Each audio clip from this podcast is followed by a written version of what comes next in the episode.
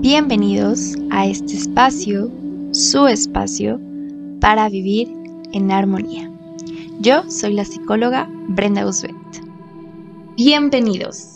Daremos inicio a esta temporada de cuatro episodios con el objetivo de saber cómo armonizar mi vida a través de cuatro categorías que se irán desglosando en cuatro episodios muy interesantes. Y el día de hoy comenzamos con el episodio número uno para resolver cómo aprender a reconocerme. ¿Quién soy? Hay un principio universal. Ezequiel Chávez lo plantea así. Pero primero quiero hacerles una pregunta. ¿Dónde está el universo? Por favor, quiero que se detengan a contestar. Y bueno, si están viendo esto por YouTube o en mi Instagram, eh, quizá vieron este, la pregunta, les invito a que lo contesten y que reflexionen. La respuesta es que nosotros somos el universo, somos parte de un todo y eso nos da el sentido de pertenencia agregando que es indispensable pensarnos en un tiempo y un espacio. El saber que somos parte de un todo nos integra. Y la identidad precisamente es eso, es una serie de procesos en los que se sintetizan experiencias que se destruyen o se transforman. Y va mucho de la mano con esta pregunta del ¿quién soy? Porque precisamente viene de esta parte de identidad. Y bueno, Creo que si estamos escuchando esto, quizá podamos remontarnos a la adolescencia, que quizá algunos estén viviendo u otros ya hayan vivido. Y el querer encontrarse es parte fundamental de la vida de un ser humano. Pero ¿para qué es importante saber quién soy, reconocerme y hacerme consciente de realmente cuál es mi naturaleza? Es necesario que comprendamos y seamos conscientes de quiénes somos y de nuestra naturaleza, porque es parte de reconocernos a nosotros mismos, ya que esto nos da o nos brinda la oportunidad de reconocer también al otro, de mirar la naturaleza humana que existe en cada uno de nosotros y que esto es algo que se comparte, que dentro de lo que cabe no estamos solos en esto. Es lo que se está experimentando, que el cuerpo de los unos y los otros responde a un mismo origen, la vida. Pero bueno, para esto quiero hacerles otra pregunta y también invitarlos, ¿no? A que a través de este episodio reflexionen constantemente el por dónde comenzar, bueno, pues esta pregunta, si ustedes en este momento están pasando por a lo mejor alguna situación que está fuera de sus manos, que quizá los está abrumando, etc., quiero invitarlos a que hagan una introspección de por dónde pueden comenzar. Porque precisamente cuando llegan los pacientes a consulta, quizá en la primera sesión me gusta preguntarles por qué estamos aquí el día de hoy. Algunos contestan con, pues, que tocaba terapia, pues es que eh, me, convencí, este, tal persona me recomendó, etc. Y lo otro es que llegan y bueno, dicen su motivo de consulta, ¿no? Yo estoy aquí por esta situación, o mm, hay personas que son muy, muy claras, otras personas quizá necesitan expresar eso que ya les hacía falta y eh, otras tantas, pues quizá hay que ser un poco más em, pues empáticos para poder profundizar.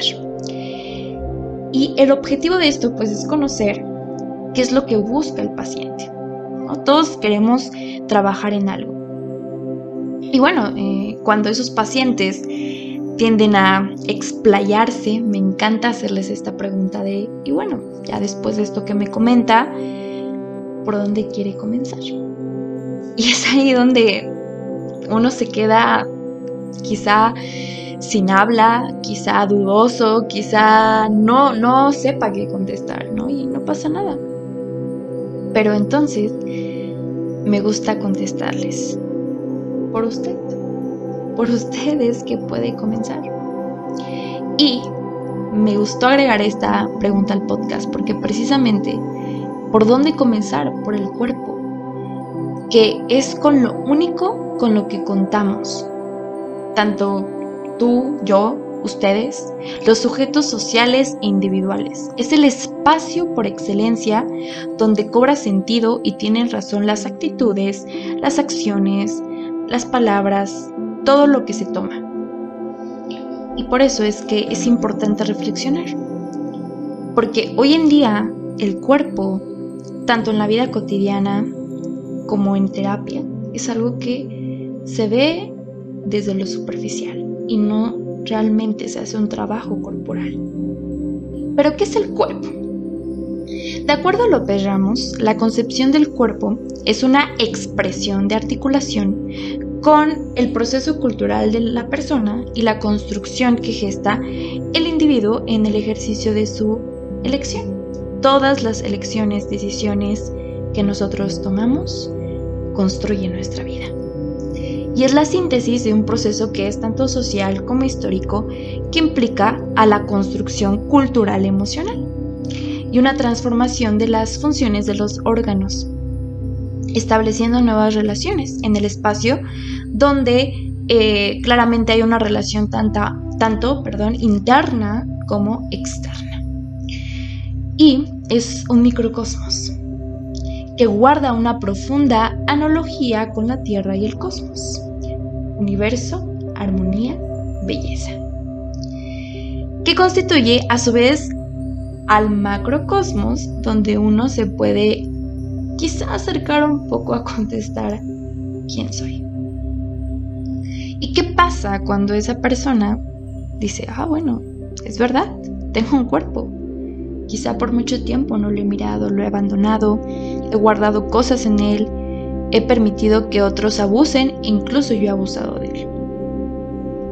Y cuando la persona es consciente de esto, se viene un descubrimiento. Descubrir que ese cuerpo tiene vida que esa vida es la mía ese cuerpo también. Y darse cuenta de eso es darse cuenta que uno es un humano, es un ser humano, con capacidades, aptitudes, emociones, pasiones que se comparten con la humanidad como una posibilidad de mantener la vida y junto con el ambiente que nos rodea. Aprender a valorarse a uno mismo. Y recuerden que esto es algo importante que tenemos que aprender a hacer y los invito a que escuchen el episodio anterior a este del cómo puedo hacerme saber que soy valioso. ¿Y por qué soy valioso? Esto es una pregunta compleja de contestar. Y entonces, lo que se encuentra alrededor de esto, de acuerdo con las teorías taoístas, los cuerpos, como mencionaba, eh, son una analogía del universo constituido por cinco elementos, madera, fuego, tierra, metal y agua, que se encuentran íntimamente relacionados a las emociones, constituyendo la unidad órgano-emoción.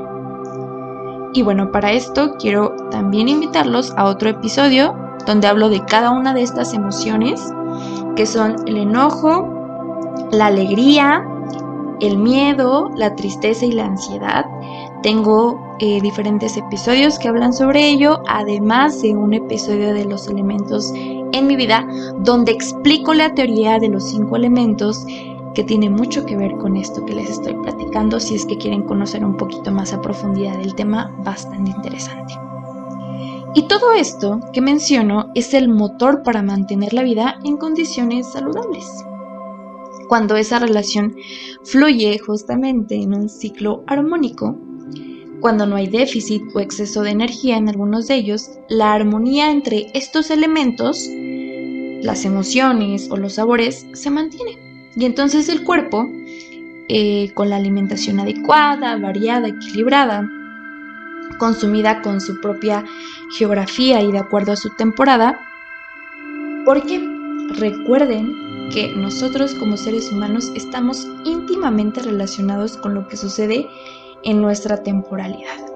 Las emociones que tenemos, los sabores que existen, tienen que ver con el entorno que tenemos. Y por eso es que me gusta eh, hablar sobre cómo las estaciones del año están relacionadas con los seres humanos. Invitarlos también a que, revisen esos em, videos tanto en mi Instagram como en mi página de TikTok, arroba mujer.armoniosa. Y entonces entender esto es el, el ver que el cuerpo funciona internamente bajo un ritmo, un tiempo y un espacio que regula la vida y que es propio del cuerpo y de su relación, como lo mencionaba.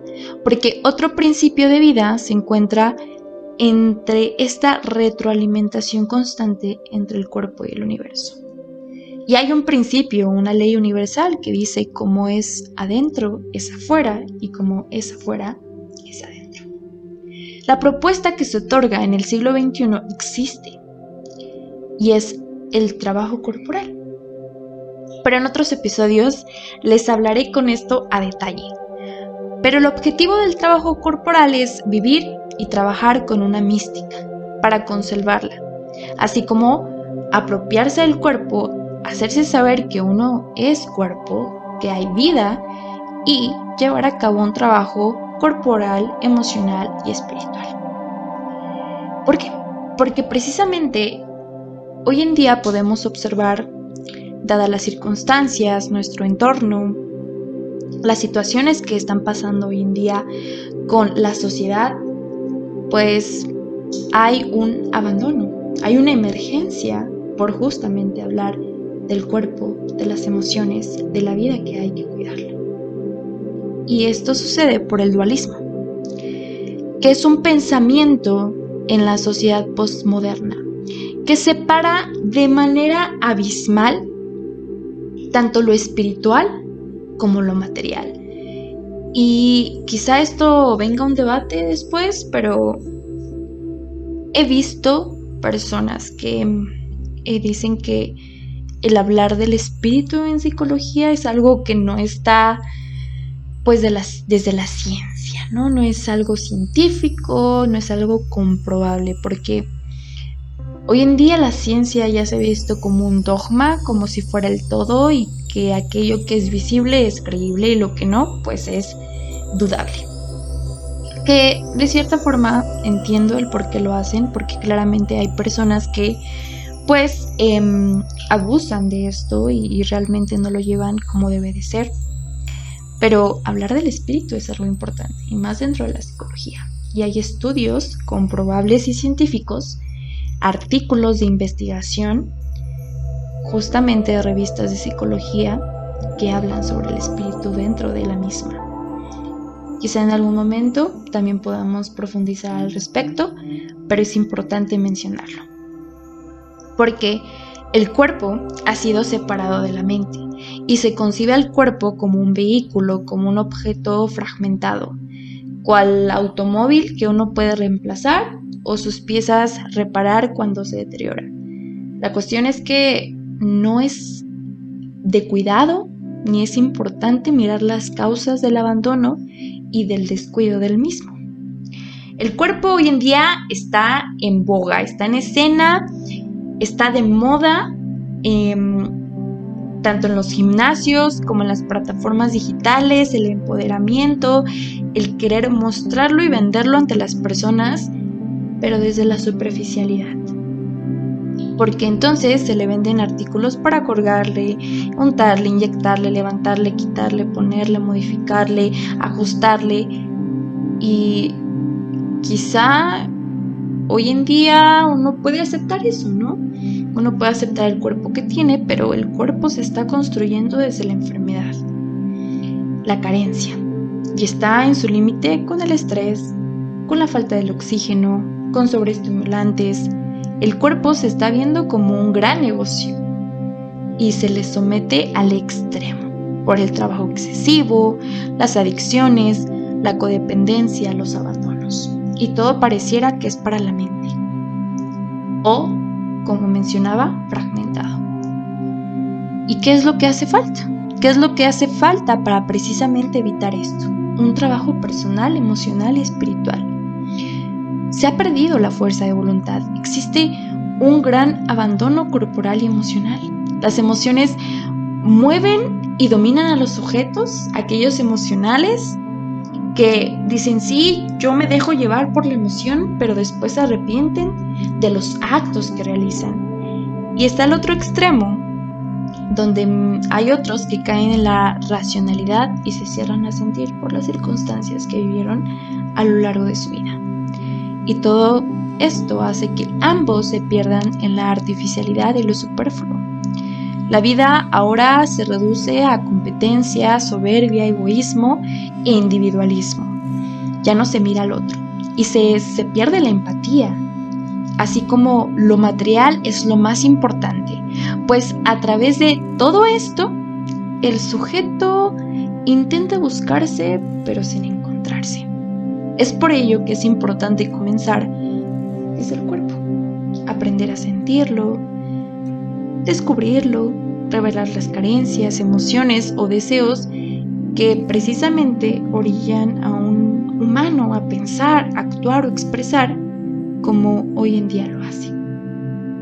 Para entonces, aquellas personas que quizá aún no logramos o no logran contestar esta pregunta del quién soy, ¿cómo me puedo reconocer? ¿Qué les parece si pasamos a lo siguiente? Donde uno puede acercarse un poco más desde qué siento, cómo me siento el día de hoy. ¿Se lo han preguntado? Y con eso invitarlos al siguiente episodio, que precisamente sería dirigido a esta interrogativa. Realmente uno ya no se sienta, ya no se detiene a sentirse y ver cómo me encuentro el día de hoy. ¿Qué estoy haciendo por mí? Y si realmente soy consciente de lo que está sucediendo dentro y afuera de mí. Quiero agradecerles por haber escuchado este episodio, por haberse detenido a reflexionar y darles la invitación a que compartan esta información, este episodio, este video con una persona, con las personas que crean que es necesario que escuchen esta valiosísima entrega. Y sin más por el momento, también invitarlos a seguirme en mi página de Instagram y TikTok, arroba mujer.armoniosa o en Facebook, psicóloga Brenda Guzbet Barrón Castro. De verdad, muchísimas gracias por escuchar, por estar, por ser y pues invitarlos a que sigan construyendo una vida en armonía. Hasta la próxima.